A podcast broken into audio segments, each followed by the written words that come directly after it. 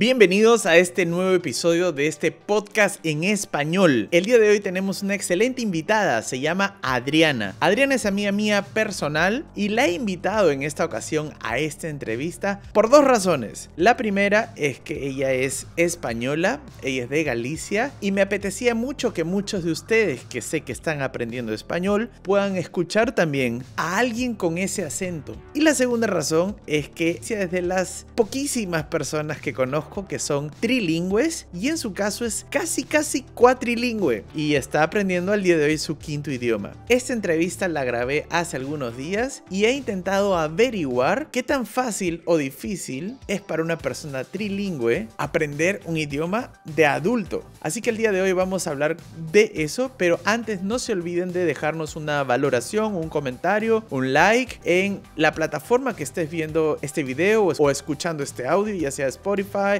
iTunes, Google Podcast o YouTube. No olvides que en la descripción voy a dejar el enlace al link Link es la plataforma, mi app preferida que yo uso para aprender idiomas. Recientemente acaba de ser lanzada la versión 5.0 de Link, donde podrás encontrar un catálogo inmenso de videos, audios, libros y artículos en decenas de idiomas según el nivel en el que estés aprendiendo. En Link puedes llevar un conteo y una estadística completa de todo el vocabulario y las palabras que estés aprendiendo.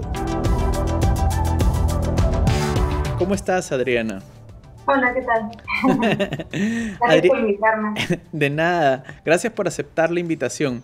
Adriana, yo eh, entiendo que tú naciste en un ambiente como multilingüal, es decir, eh, eres Em, bueno, tú lo puedes contar más, mejor, ¿no? Creo que eres trilingüe, incluso creo que hasta hay un cuarto idioma por ahí que es el italiano, ¿cierto? Cierto, sí. ¿Cuáles son los idiomas que, con los que te criaste? Con los que me crié y nací, el español, por mi padre y por el ambiente, porque nací en España y viví en España toda mi vida. Eh, después el inglés, porque me habló mi madre desde que nací. Ella dice que desde que yo estaba en la barriga me hablaba en en inglés siempre. Sí. Nunca dejó de hablarme. Y luego gallego, porque sí que es cierto que nací en una región de España que se llama Galicia. Claro. Y en Galicia se llama, eh, se habla un idioma que se llama el gallego, que es una de las tres lenguas cooficiales de España. Y creo, no sé, por ahí en algún momento me contaste, creo que también está, en algún momento aparece el italiano o algo así. Sí, mi madre es de origen italiano. Se mudó toda la familia cuando mi madre era muy joven a Canadá y por eso viene la parte del inglés. Em, el italiano básicamente lo fui aprendiendo poco a poco. Mi madre me fue enseñando un poco, mis abuelos en Canadá solamente hablaban italiano y un poquito de francés. Mm. Entonces, para poder comunicarme con ellos, mi madre me, me ayudó para aprender un poquito. ¡Wow! O sea, tu mamá es de, de origen italiano, ella, ella se mudó a Canadá con sus padres, o sea, con tus abuelos, eh, como, digamos, muchas familias que, que, en algún momento migran, ¿no? Y, este, y claro, la típica historia de, de los abuelos eh, se quedan hablando su lengua materna y el niño crece, digamos, en una nueva lengua, que en, en el caso de tu mamá es el inglés. Luego me imagino que conoce a tu padre en España o algo así y, y le toca aprender el español o, o, no, o, no se lanzó a aprender el español.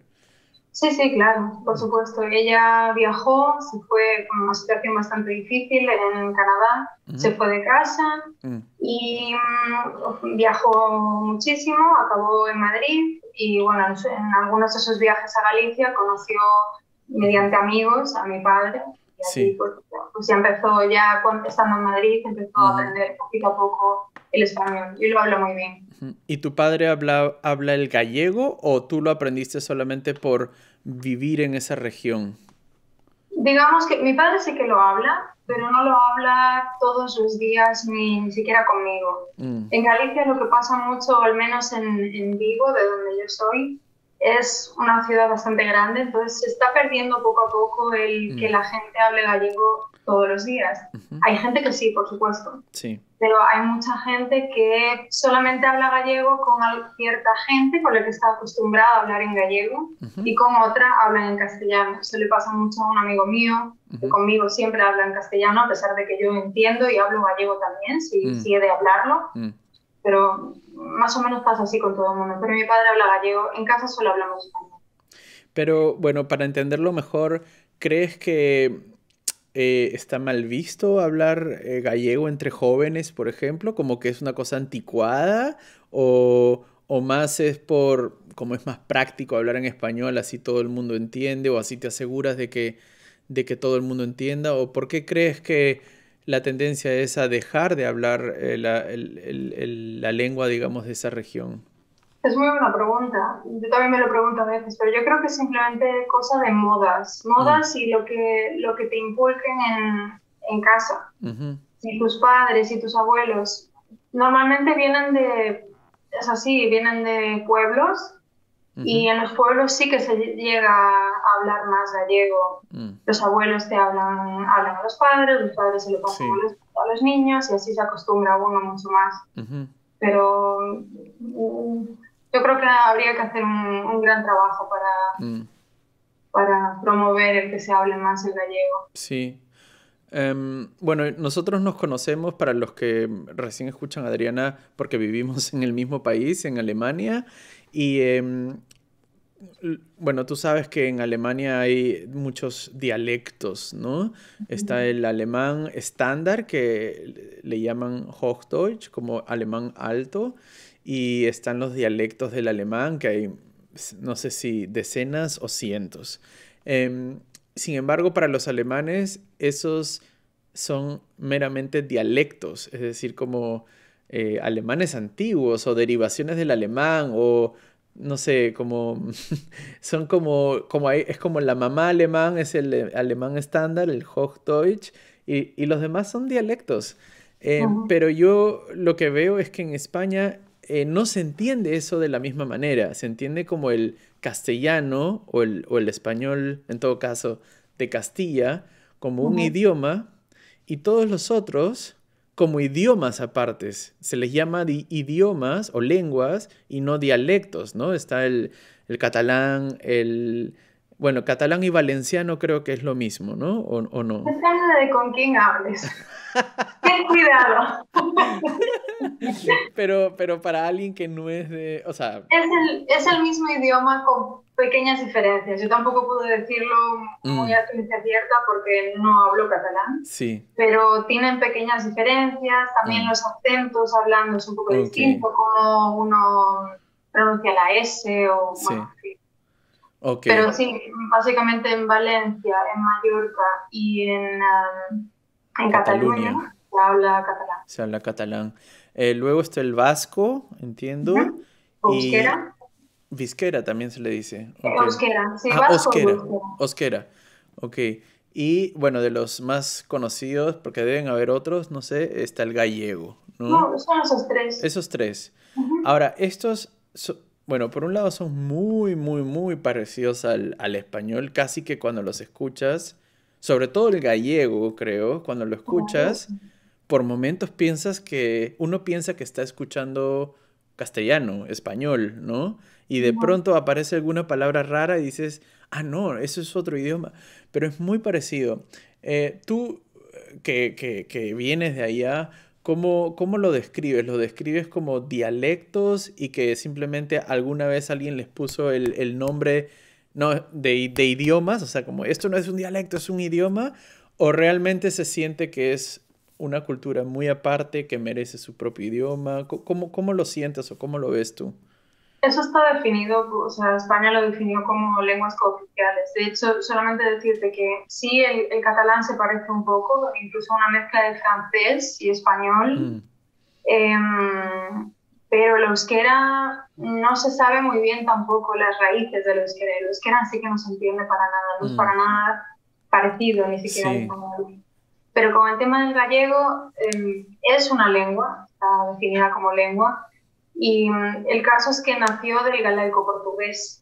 de una lengua muy antigua que cuando estaban los reinos aún juntos, pues era un mismo idioma. Después los reinos se fueron separando y se quedó el gallego en Galicia y el portugués en Portugal. Por eso se parecen tanto los dos. Mm, mm. Pero tú, o sea, personalmente como Adriana, tú cuando regresas a España y escuchas a alguien hablando gallego o vasco, osquera o, catalán, sientes como, ah, este es estos son los de, la región, de esta región de España, o sientes que es una cultura como completamente eh, independiente y, que tiene su propio idioma. Es un poco lo que pasa acá, por ejemplo, con el suizo alemán.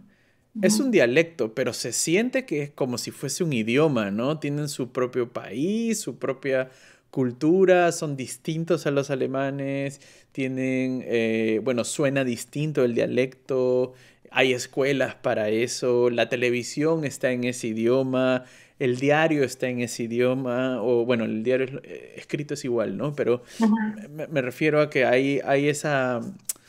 Se siente un poco como, como idioma, a pesar de que es un dialecto. En el caso del gallego, el, el tú, tú de niña lo, lo entendiste siempre como un, como un idioma aparte, ¿sí? Sí, sí, como un idioma, por supuesto, con su propia cultura. Mm.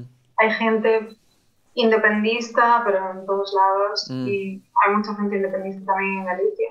O sea, se habla mucho de los independentistas en Cataluña, pero sí, claro. Mm, pero sí, sí, sin duda como idioma. Mm. Em, bueno, entonces eh, aparece el, el español, el, el gallego. Eh, ¿Nunca los confundiste? Porque son muy... Bueno, para los que están escuchando este podcast y no tienen ni idea del gallego, realmente es muy parecido al español y es una mezcla entre portugués y español, ¿no? Y ya el portugués se parece mucho al español. ¿Nunca los has confundido como en tu, en tu cabeza, como, un, como persona bilingüe de dos idiomas tan similares? Sí, pero también esto igual no cuenta mucho porque también me confundía con el inglés. Cuando era pequeña, de hecho siempre cuento la misma historia. Una vez le dije a mi madre, mami, estas chairs están smiling at me.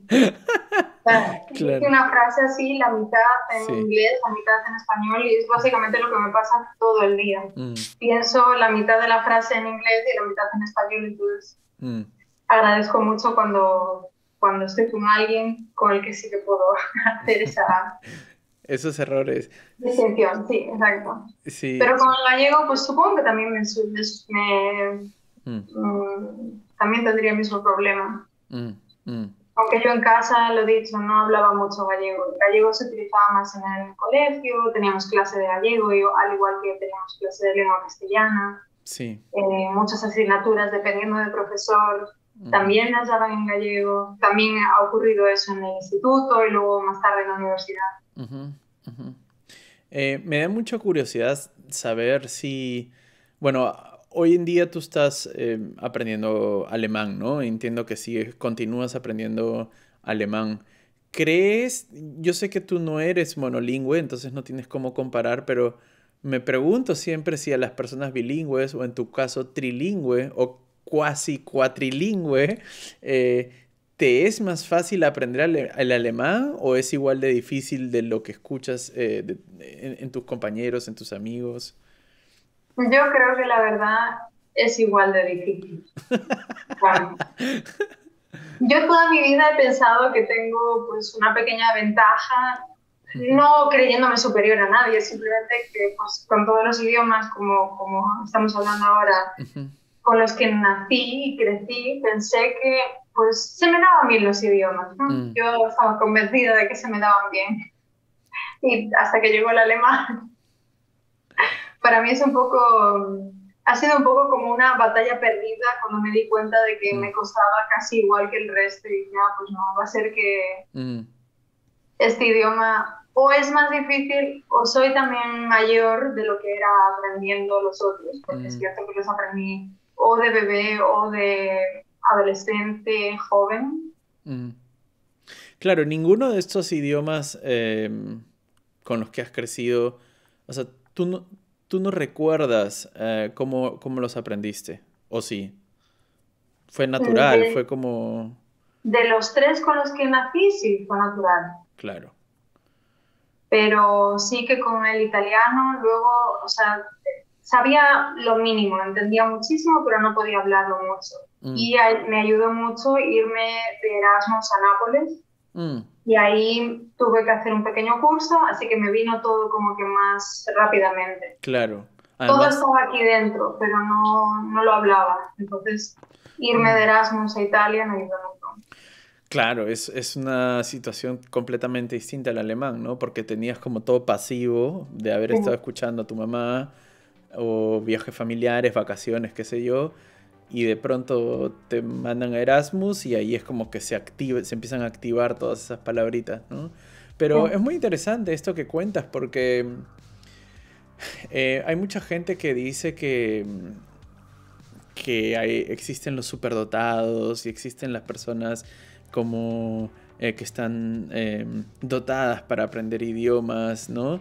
Y, tu experiencia es muy interesante porque tú sabes muchos idiomas, o sea, la capacidad de aprender idiomas, de saber idiomas la tienes porque tienes varios idiomas, además que los hablas como nativa.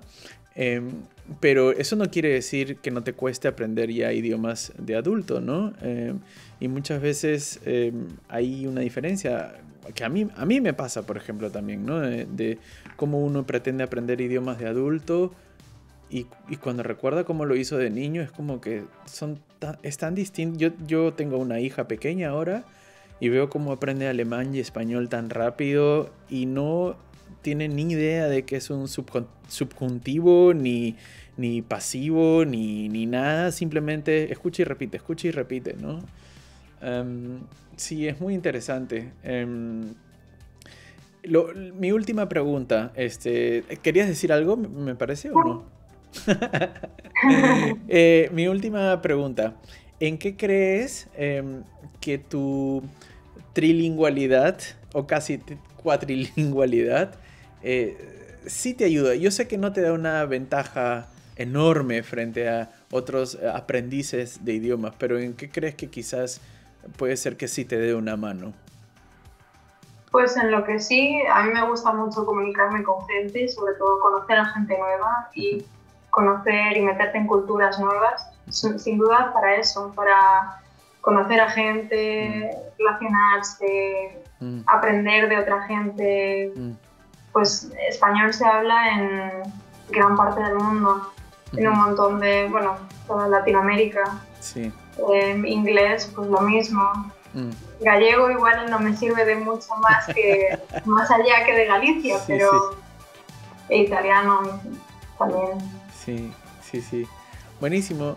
Bueno, muchísimas gracias Adriana eh, de nuevo por la mm, invitación. Muchas gracias de nuevo Adriana y espero que tengas buenas noches el día de hoy. Muchas gracias a ti, igualmente. chao, chao. Chao.